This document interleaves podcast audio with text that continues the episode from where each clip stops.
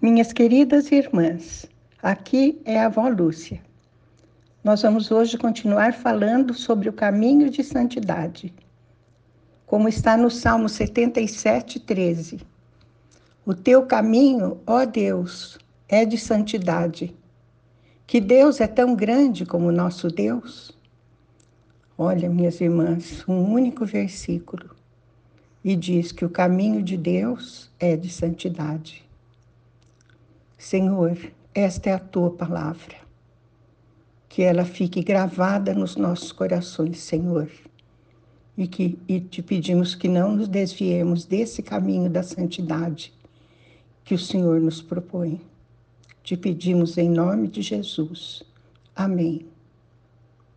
Isaías 35, 8 diz: Ali haverá uma estrada um caminho que será conhecido por caminho de santidade. Os impuros não passarão por ele. Servirá tão somente aos que são do caminho. Os ímpios e insensatos escolherão não seguir por ele. Olha que profundidade de afirmação, minhas irmãs. Os impuros não passarão pelo caminho da santidade.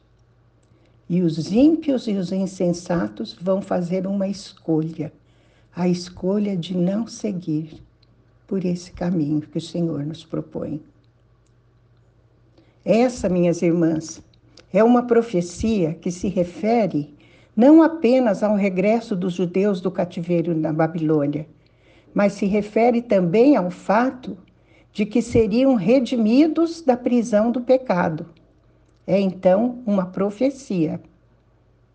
Deveriam andar pelo caminho correto, como Isaías disse, e ali haverá, haverá bom caminho, um caminho que se chamará caminho santo ou caminho de santidade.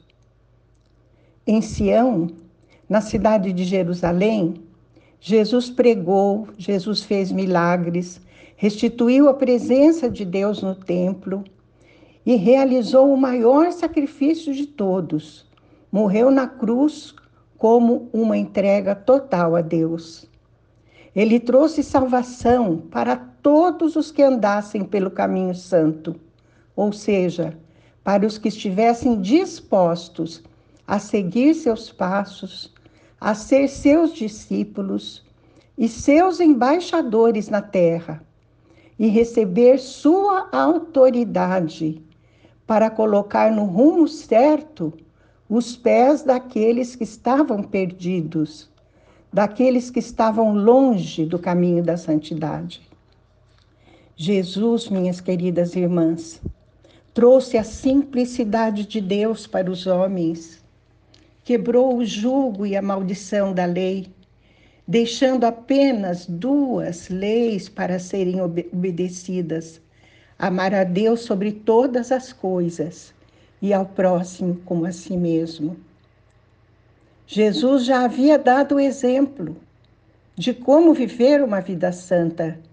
Por isso, os homens não tinham mais a desculpa de não saber qual o caminho certo para se chegar a Deus e ser salvo.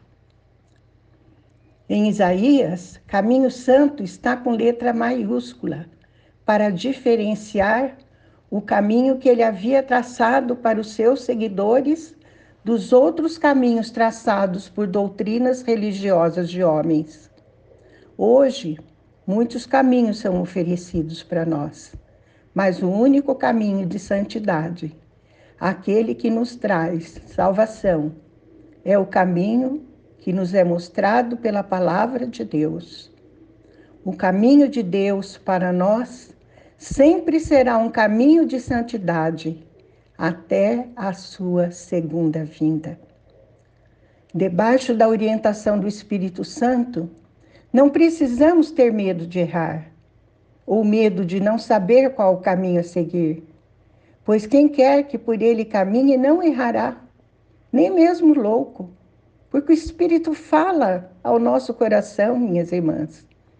O diálogo do Espírito conosco é contínuo. Ele está sempre nos guiando, basta que aprendamos a ouvir Sua voz. Basta que lhe obedeçamos.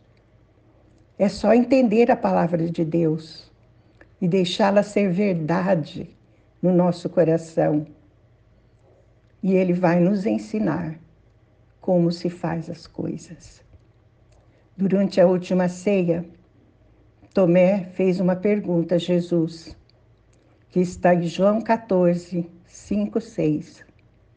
Senhor, não sabemos para onde vais.